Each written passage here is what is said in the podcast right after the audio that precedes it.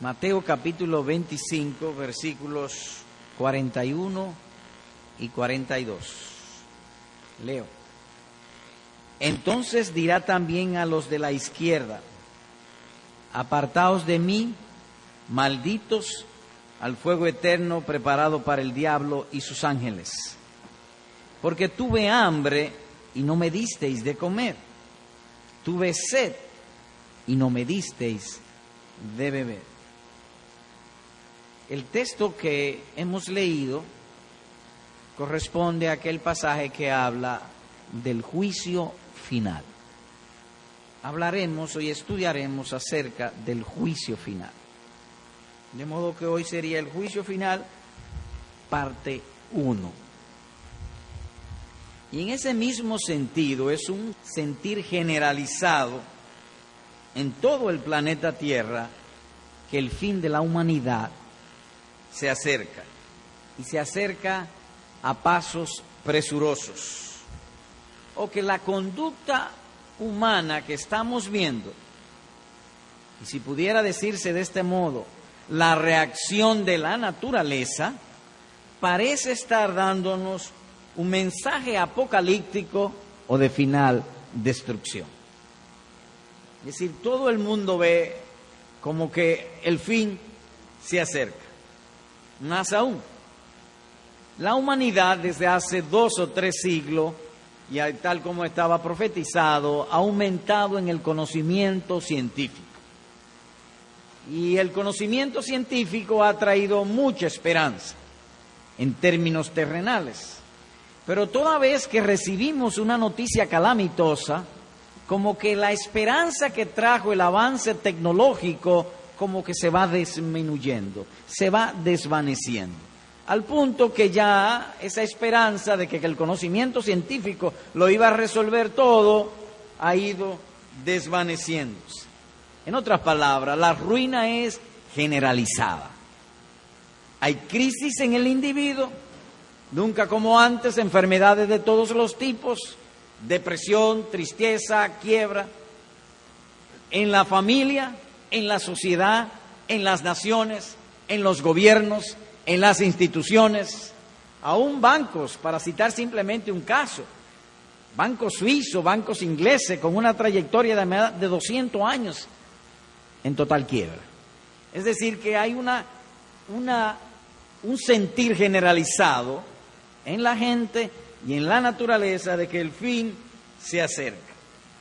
Hay un clamor la gente pregunta, ¿a dónde iremos a parar? ¿Qué será de nuestros hijos y de los hijos de nuestros hijos?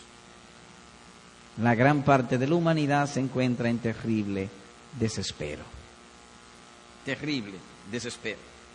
Como si hubiera una alarma constantemente diciéndonos, el fin se acerca, el mal va en aumento.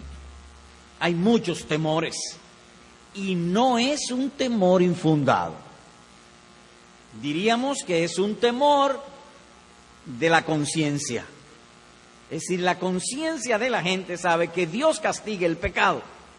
Y hay tanto pecado que el fin se acerca.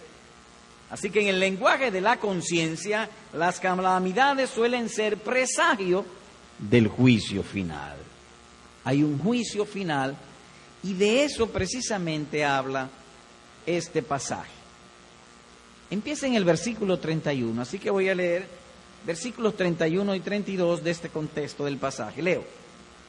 Cuando el Hijo del Hombre venga en su gloria y todos los santos ángeles con él, entonces se sentará en su trono de gloria y serán reunidas delante de él todas las naciones y apartará los unos de los otros como aparte el pastor las ovejas de los cabritos. En esa lectura se destacan varios asuntos. Primero, el juez, el Señor Jesucristo. Es decir, que va a llegar un momento en que Cristo Jesús ya no será el Salvador, sino el juez. Se acabó el tiempo de gracia y como dice el texto, el Hijo del Hombre. Él vendrá un día. Pero habla también los convocados, todas las naciones.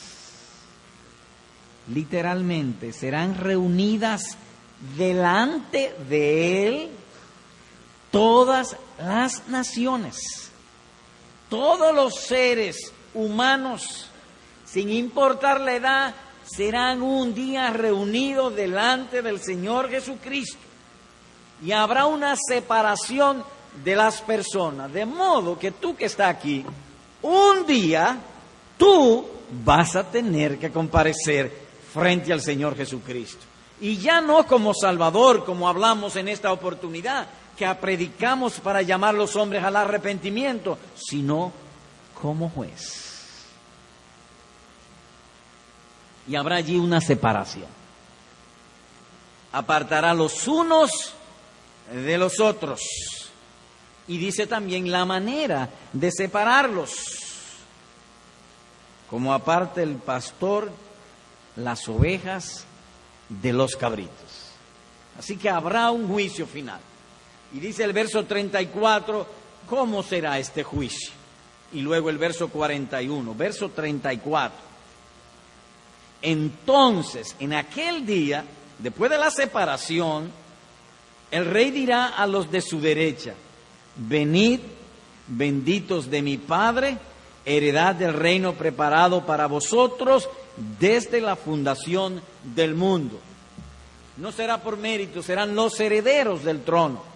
Venid, benditos, fueron bendecidos por Dios y ellos heredarán el trono. Es una palabra de elogio. Venid benditos de mi Padre, de alegría, de gozo. Pero habiendo una separación, también habrá lo opuesto. Verso 41. Entonces dirá también, es decir, entonces o en aquel momento, en aquella ocasión, dirá también a los de la izquierda, apartaos de mí, malditos, al fuego eterno preparado para el diablo y sus ángeles. A partir de hoy, pues, el estudio se enfocará en el versículo número 41 y en el tema del juicio final. ¿Cómo estudiaremos, pues, este tema? De este modo, uno, y será lo que pensamos agotar hoy la explicación del versículo o del pasaje. Dos, la naturaleza del castigo.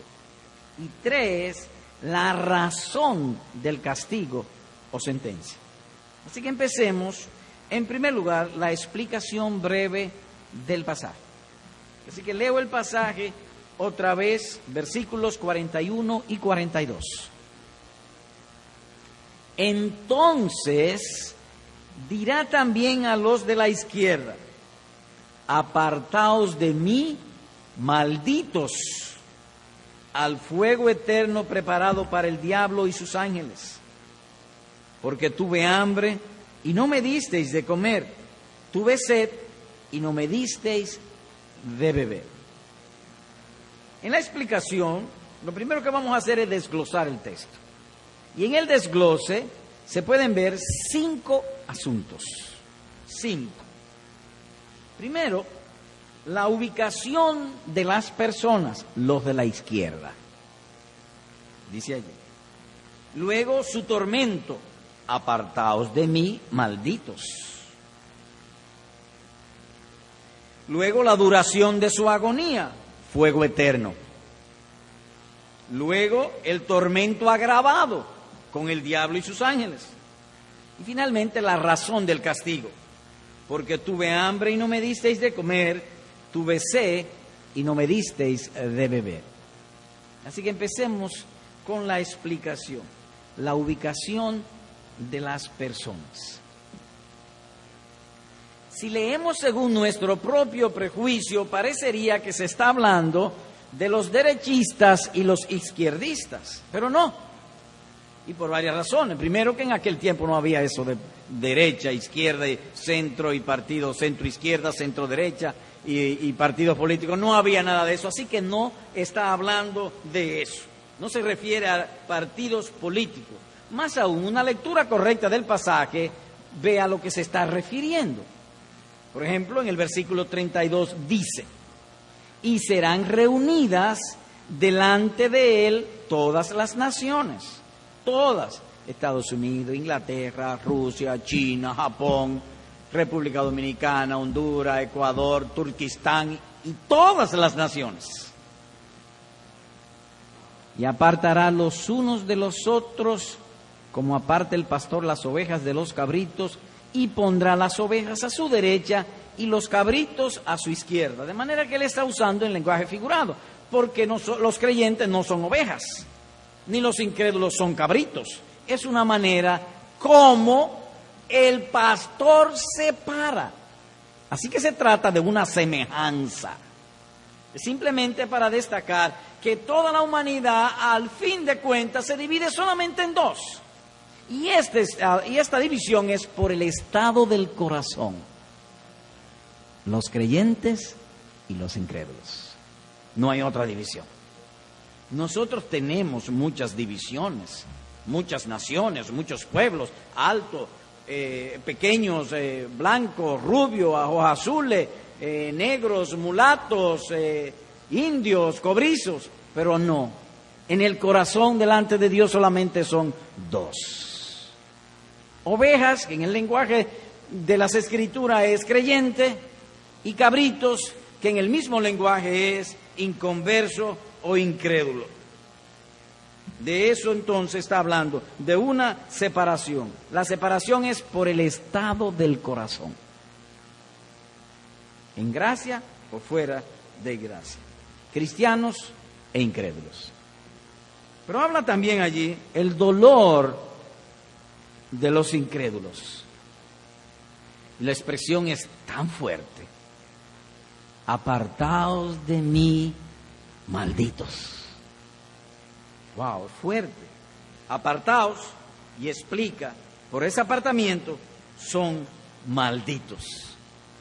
Esa palabra apartaos es una, una metáfora tomada del lenguaje de los viajeros. Y se refiere a alguien que anda por un camino y se aparta del camino. Apartaos de mí más bien describe el curso de vida de un individuo.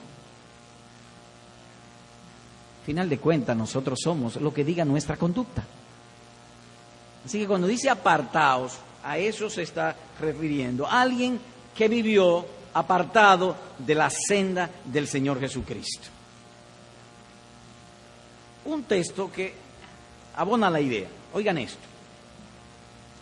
Zacarías y su mujer eran justos delante de Dios y andaban irreprensibles en todos los mandamientos y ordenanzas del Señor, dice Lucas capítulo 1, versículo número 6. Ellos eran irreprensibles, de modo que hay una presencia de Dios que es vida y luz. Zacarías y su mujer andaban en la presencia del Señor. Entonces Dios le dio una nueva vida, por así decirlo, y una luz, la palabra de Dios, para guiarlos, apartado entonces lo opuesto a eso. Son totalmente apartados. Y dice aquí, apartados de mí. El incrédulo vive apartado de Cristo. Se le predica el Evangelio y dice, no, ahora después, un después que nunca llega. Ellos no quieren a Cristo, ellos no quieren el Evangelio, ellos no quieren ser cristianos. Pues ese mismo se le va a decir en aquel día, apartados de mí, malditos. Lo mismo que amaron en esta vida, ese día se les será dado. Por eso he dicho que la división finalmente es el estado del corazón si es creyente o incrédulo. Siendo Dios la vida, bondad y disfrute, entonces apartado de Cristo será todo lo contrario, muerte, males, miseria, crueldad, dolores. Es todo lo contrario. En Dios solamente hay dos posibilidades, su amor o su ira. En este caso es tendrán la ira del Creador por siempre. Tormento eterno. Están en tinieblas. Oiga cómo habló un demonio. Le dijo el demonio, ¿qué tienes conmigo, Jesús, Hijo del Dios Altísimo? Te ruego que no me atormentes. Lucas capítulo 8, versículo número 28. Los demonios no pueden ver a Jesús como Salvador. Los demonios ven a Jesús como un juez. Y esa misma mente tienen los incrédulos. Ellos ven el Evangelio como un perjuicio. Que el Evangelio no los deja vivir. Ellos aman tanto el pecado que el Evangelio no les deja vivir. Entonces en aquel día Jesús le dirá, apartaos de mí, malditos, terribles. Serán apartados del bien eterno. Ahora mismo está la presencia de Dios en este mundo.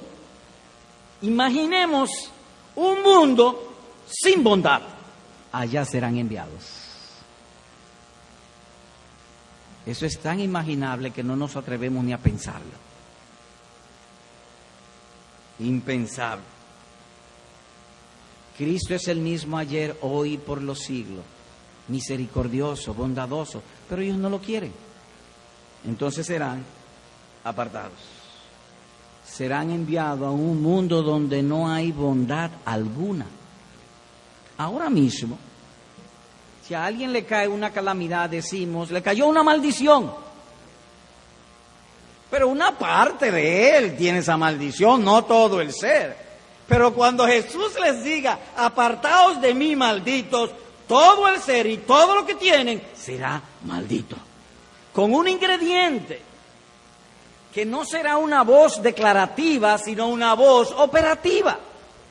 Yo puedo decirle a una persona, mira fulano, tú eres un maldito, y se va a ofender, porque lo estoy injuriando.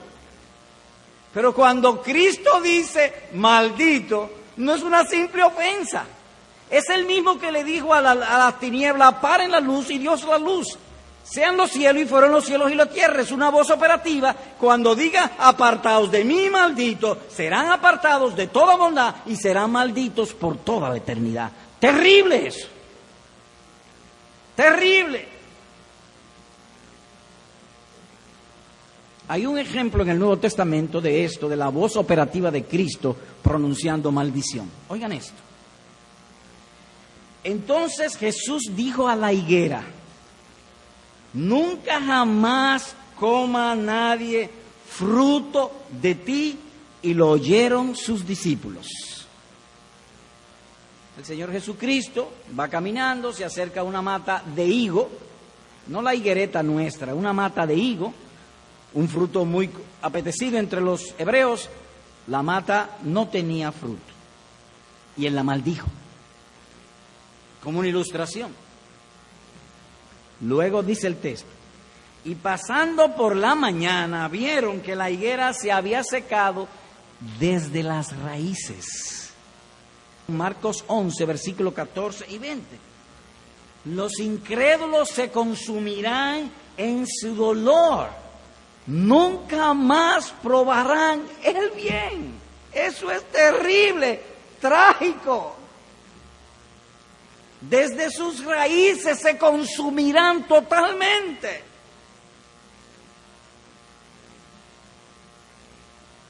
Cuando Dios está con una persona, todo va bien. Cuando Dios maldice a una persona, no hay posibilidad de bien. Pero también el texto habla de la duración de su agonía. Y el infierno es descrito aquí como un fuego eterno, un sentimiento que consume la persona. El fuego devora, consume así también hay un fuego no preparado por hombres, un fuego preparado por la ira del Dios Todopoderoso, del Dios Omnipotente. Se consumirán. Pregunta. Yo le tengo una pregunta. ¿Cuál es la pregunta? ¿Cómo es posible que el alma inmaterial siente, sienta dolor del fuego material? Porque el fuego quema la madera, quema la alfombra, quema la tela. Pero ¿cómo puede el fuego quemar el alma, que el alma es invisible e inmortal.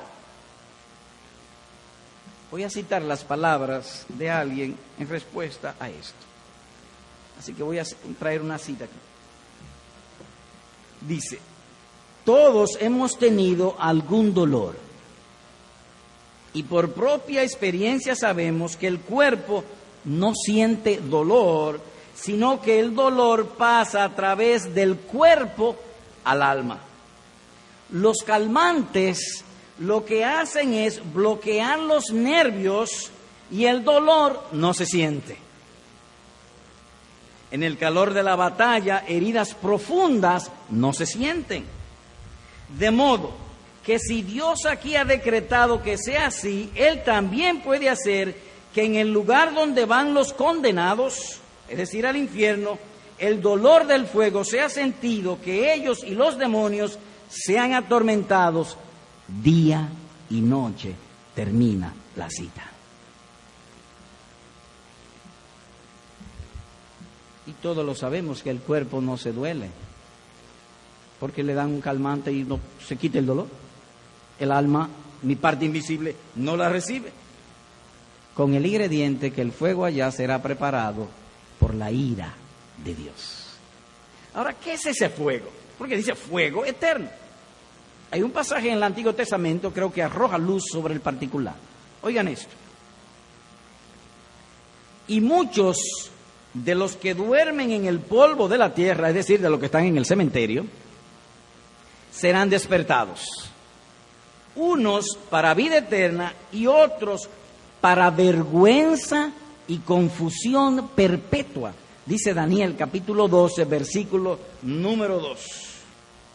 Es decir, que lo que ellos, que los hombres hayan hecho, que sea digno de castigo y de vergüenza, será traído delante de ellos. La vergüenza les será como un fuego consumidor.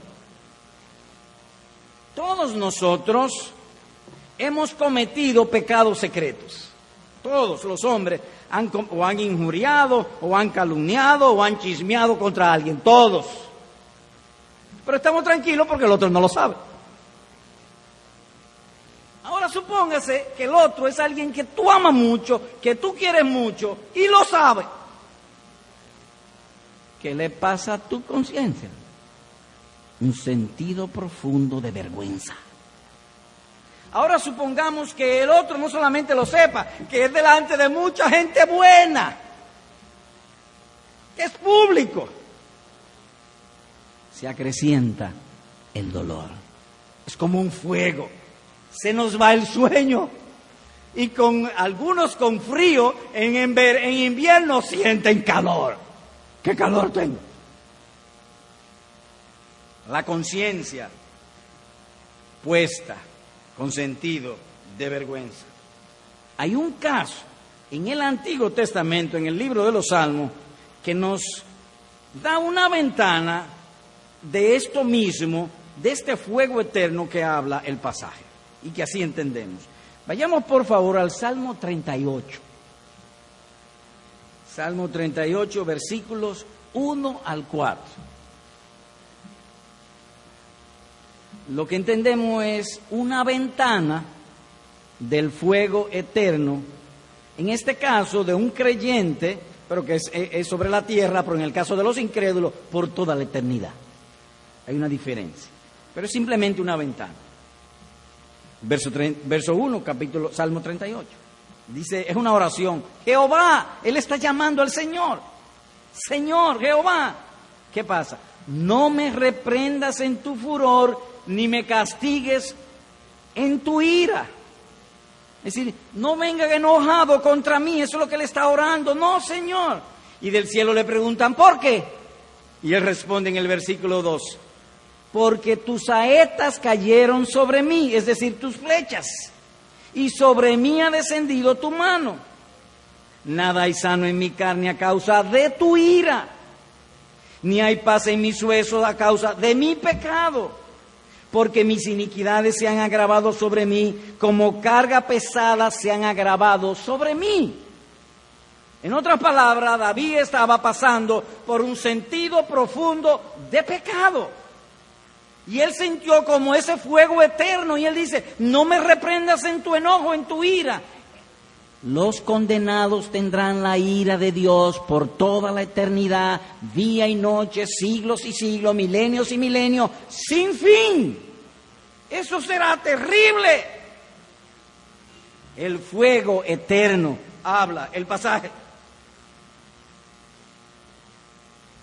Cuando un hombre se convierte al Señor Jesucristo, el sentido de Dios cae sobre su mente y lo inunda total, de, de manera total. Uno se convierte y va a la iglesia, compra una Biblia y qué hay que hacer, qué se puede hacer, qué se no se puede hacer, cómo se vive el cristianismo. Todo su ser es gobernado por ese espíritu de gracia que está en uno y comienza a crecer en la gracia. En el infierno la ira de Dios será como plomo sobre la conciencia. No se apagará nunca. No un peso para bien, sino un peso para mal. Un saco de plomo sobre sus conciencias. ¿Y cómo es eso fuego eterno? Bueno, en las escrituras la palabra, el término eternidad tiene dos connotaciones. Cuando se refiere a Dios es sin principio y sin fin. De eternidad a eternidad, como se suele hablar. Cuando se refiere al hombre, algunos le llaman, los teólogos le llaman media eternidad. Es decir, desde el inicio hacia adelante.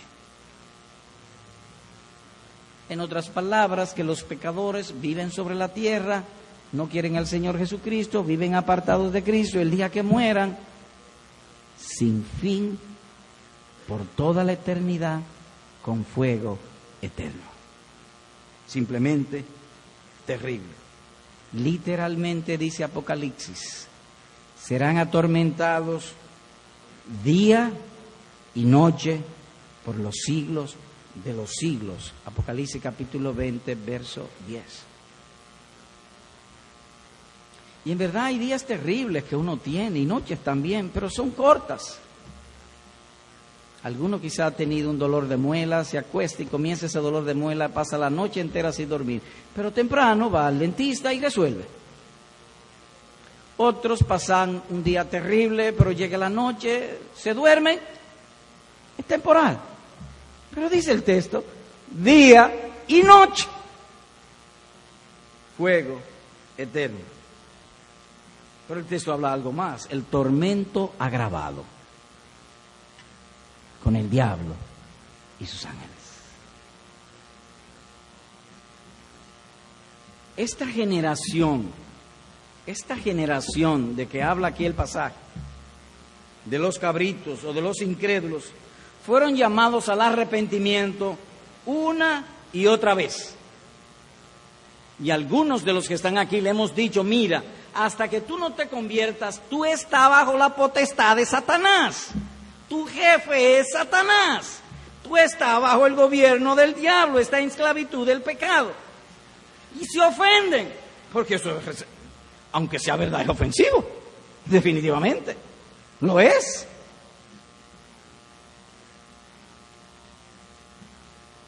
En otras palabras, ellos no quieren eso. Oyen el Evangelio, wow, es verdad lo que dice la Biblia. Yo quisiera ser cristiano. Pero tan pronto se paran de aquí, una vocecita le dice, déjalo para después. Ahora tú no puedes, mira, tú tienes negocio de tal tipo, tú estás haciendo tal cosa, no puede ahora. Déjalo para después. Y ese después nunca llega. Le tiene miedo al diablo, le tiene miedo al infierno, me tiene miedo a los demonios. Un demonio puede venir y cogerte. ¡Oh! Pero el temor que ellos tienen, un día estará con ellos y nunca más lo dejará. El diablo y sus demonios dándole fuerte por la mañana, por la tarde, la noche, a todas las horas.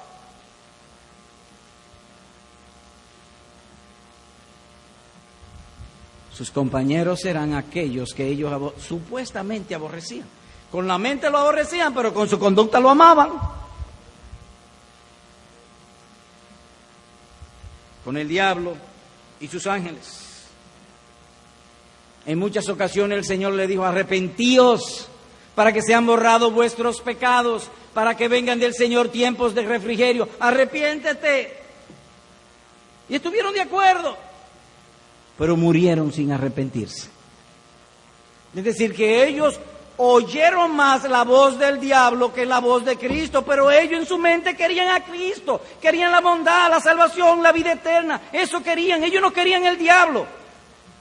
Pero por no arrepentirse lo van a mandar a vivir con aquellos que ellos aborrecen.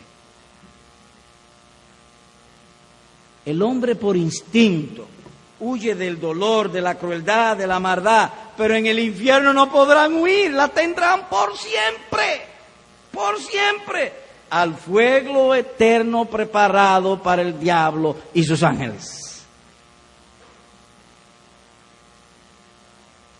Cuando vemos alguna locura en la sociedad, dice, decimos o alguna, es que está poseído por un demonio o algo así. Pues en aquel día los demonios no lo dejarán, estarán con ellos por siempre. Dice allí, el diablo la escritura dice en otro lugar, vuestro adversario, el diablo, como león rugiente anda alrededor buscando a quien devorar. Primera de Pedro 5.8. Así como el león le entra a todos los animales de la selva. No hay animal que el león no le entre.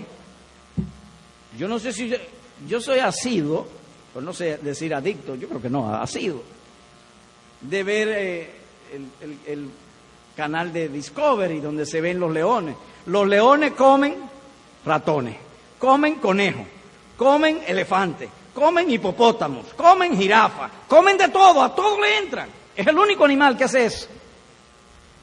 El diablo también anda buscando a quien devorar. Y nos cansamos de decírselo. Huye de la esclavitud del diablo. Y ellos dicen que no. Además el diablo es de implacable malicia. Dice nuestro Señor Jesucristo que el engaño del diablo vendrá como un lazo sobre todos los habitantes de la tierra. Tiene un poder grande, implacable. Toda la tierra va a ser engañada. Se apartarán de la verdad. Y otro texto, veamos ese texto, Apocalipsis 12, por favor. El agravamiento del dolor de los incrédulos, de esta pobre gente. Verso 9. Y fue lanzado fuera el gran dragón, la serpiente antigua que se llama Diablo y Satanás. La Biblia le llama dragón por su crueldad, serpiente por su astucia Satanás o diablo por enemigo, el cual engaña al mundo entero. Fue arrojado a la tierra y sus ángeles fueron arrojados con él. En el día del juicio serán echados al lago de fuego con todos los incrédulos. Con todos los incrédulos. Es tan cruel el diablo que se atrevió a decirle al Hijo de Dios, si postrado me adorares, a Jesucristo. Pero su crueldad no fue solamente con el Señor Jesús, sino también con los creyentes. Jesús dijo, Pedro, Satanás os ha pedido para zarandearos como a trigo. Es verdad que su poder es restringido. Él no puede hacer nada sin sin la voluntad permisiva de Dios, nada puede hacer, pero en el infierno será dejado a rienda suelta. Ahora Él no hace tanta maldad porque Cristo lo restringe, pero en el infierno serán apartados de Cristo. A los incrédulos dirán, apartaos de mí, malditos, al fuego eterno preparado para el diablo y sus ángeles terribles. Es también el malicioso. No solo es malo, es malísimo. Al fuego eterno, preparado para el diablo y sus ángeles. Hay algo más. La razón del castigo. ¿Por qué este terrible castigo? Y el Señor Jesús responde. Porque tuve hambre y no me disteis de comer. Tuve sed y no me disteis de beber. Al leerlo, parece como si el hombre se salvara por obras. Porque eso es lo que le están diciendo allí, sus hechos. Nótense, tuve hambre y no me disteis de comer. Es decir, es una acción, es una obra, es un hecho, parece eso. Pero no es eso. ¿Cómo así que no es eso? Bueno, porque el Señor Jesucristo está usando lo que se llama un tropo de retórica o sinédoque. Es decir, que el todo es representado por una de sus partes.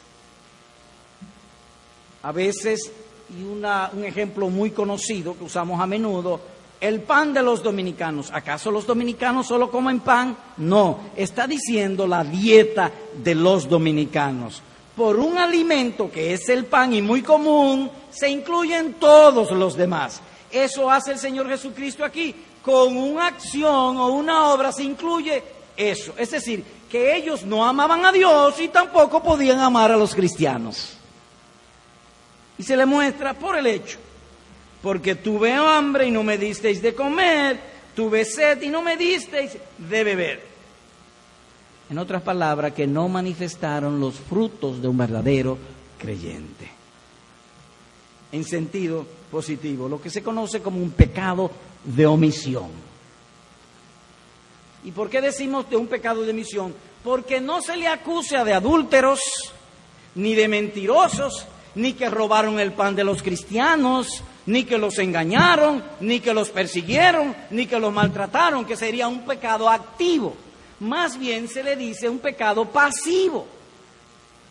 Tuve hambre y no me disteis de comer. Pudiendo hacer el bien, no lo hiciste. No hicieron obras de fe porque no tenían fe. Sería la idea. Una obra de fe tiene dos componentes, el interno y el externo. Sinceridad de corazón para con Dios y un hecho manifestado. Y aquí por el hecho están incluyendo todas las cosas.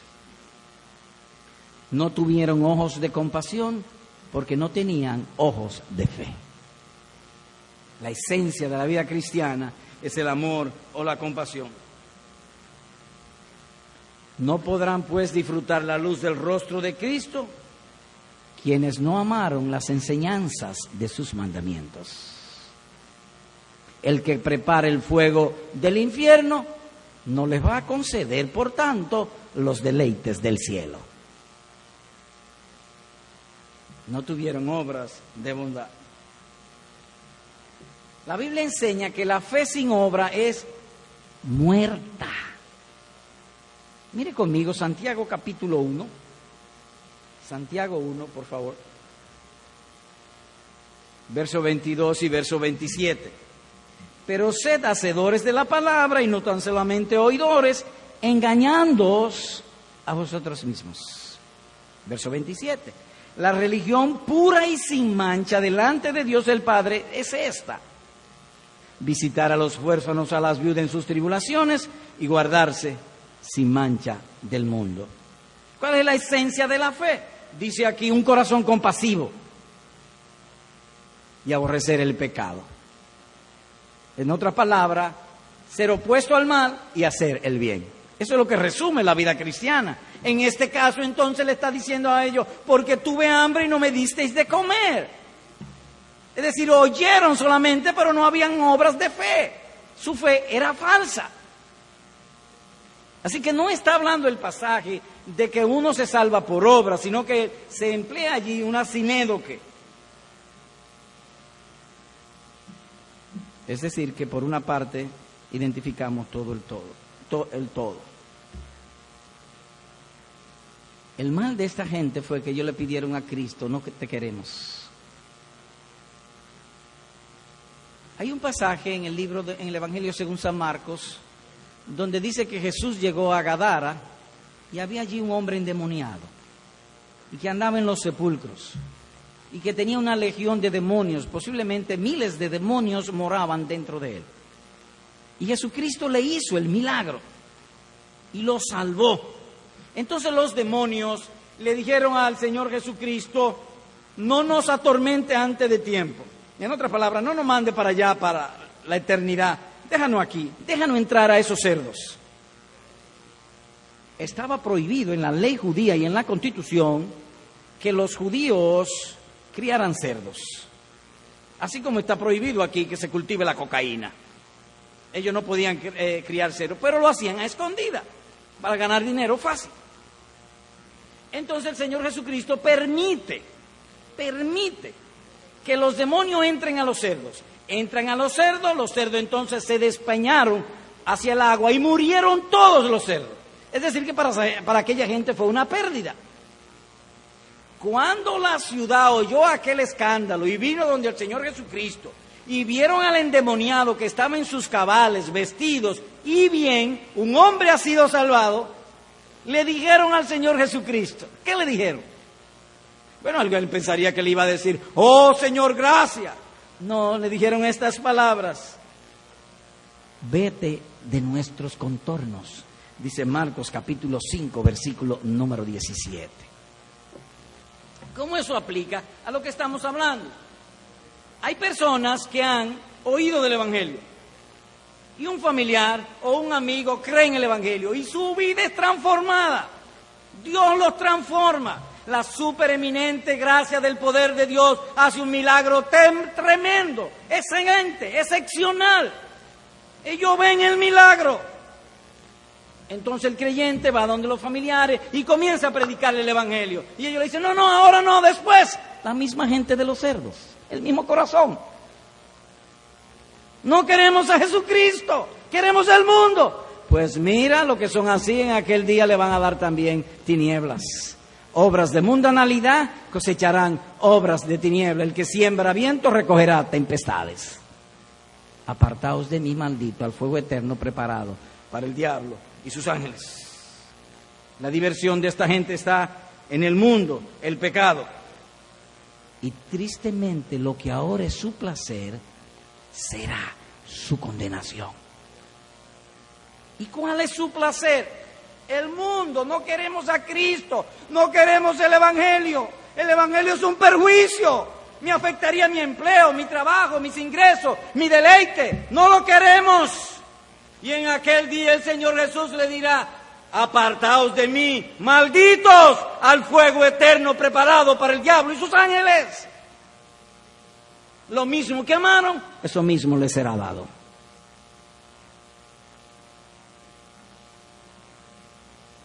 El que prepara el tormento del infierno no les concederá los deleites del cielo.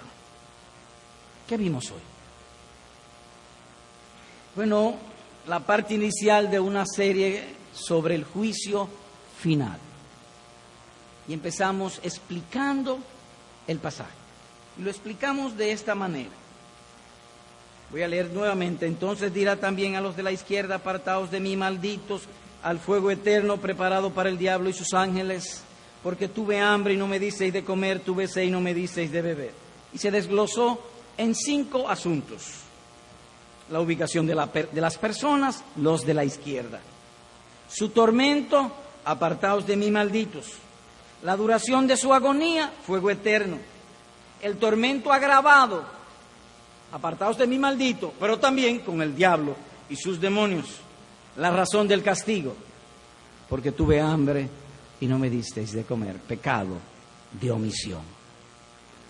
No pecado de comisión, sino pecado de omisión. Aplicación, dos aplicaciones. Hermano, amado y entrañable hermano, a la luz de este pasaje, tu felicidad en esta tierra es esto, andar cerca de Cristo. No es otro. En la presencia de Cristo todo es bien y va bien. En su ausencia es terrible miseria y la entrada de todo mal contra el hombre. Así que nuestra sabiduría y nuestro mayor beneficio es ese, andar cerca de Cristo Jesús, Señor nuestro.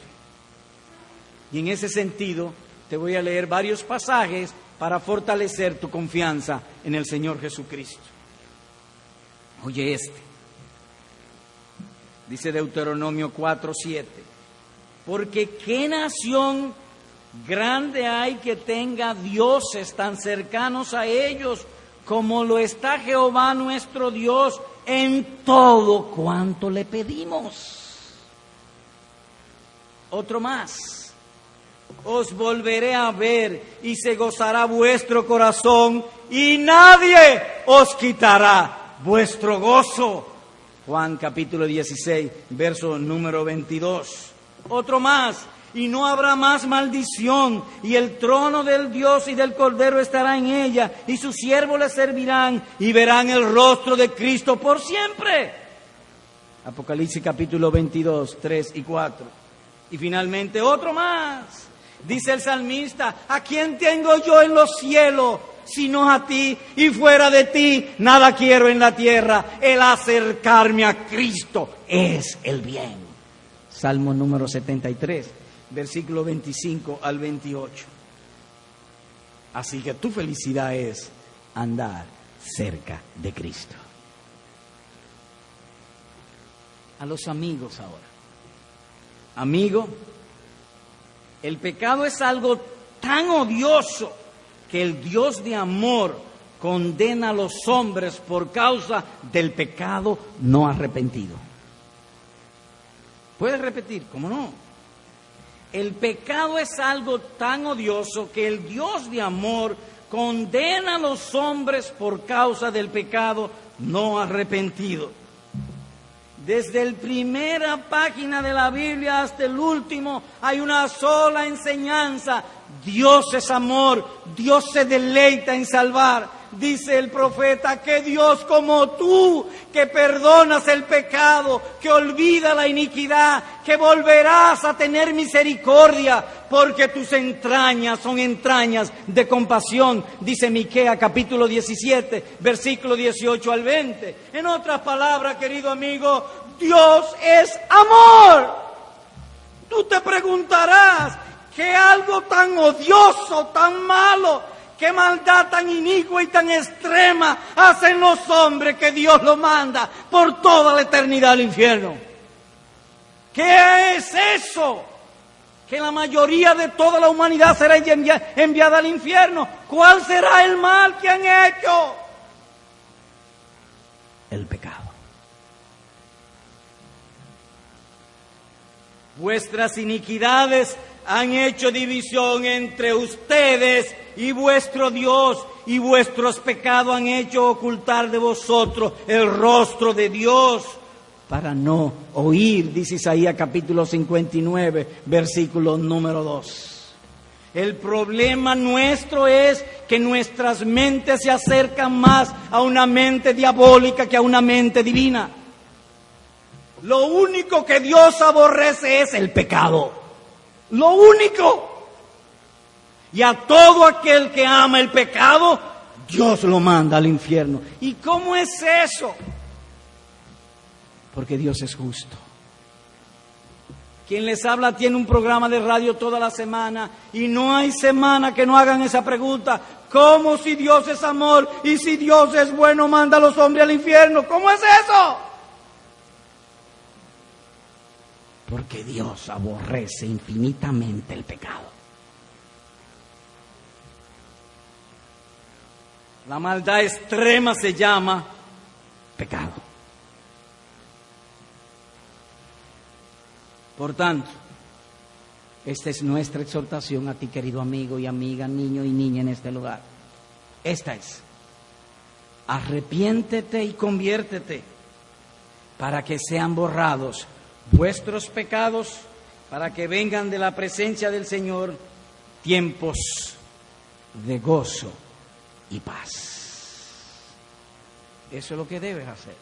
Pecado no arrepentido, pecado no perdonado. Pero al mismo tiempo, pecado arrepentido, pecado perdonado. Así que sea tu oración, Señor, dame convicción de pecado porque eso es lo que tú más aborreces. Y yo quiero andar cerca de ti. Así que querido amigo, en esta ocasión, ahí mismo en tu asiento, Puedes orar a Dios. Señor, sí, creo lo que tú me has dicho. Yo soy un hombre pecador. Mi inclinación es al pecado y opuesto al bien. Perdona mis pecados, porque eso tú me has hablado hoy, que tú te deleitas en perdonar. Porque la entraña tuya son entrañas de compasión. Perdóname. Hazme nacer de nuevo. Y el Señor oirá tu oración. Amén.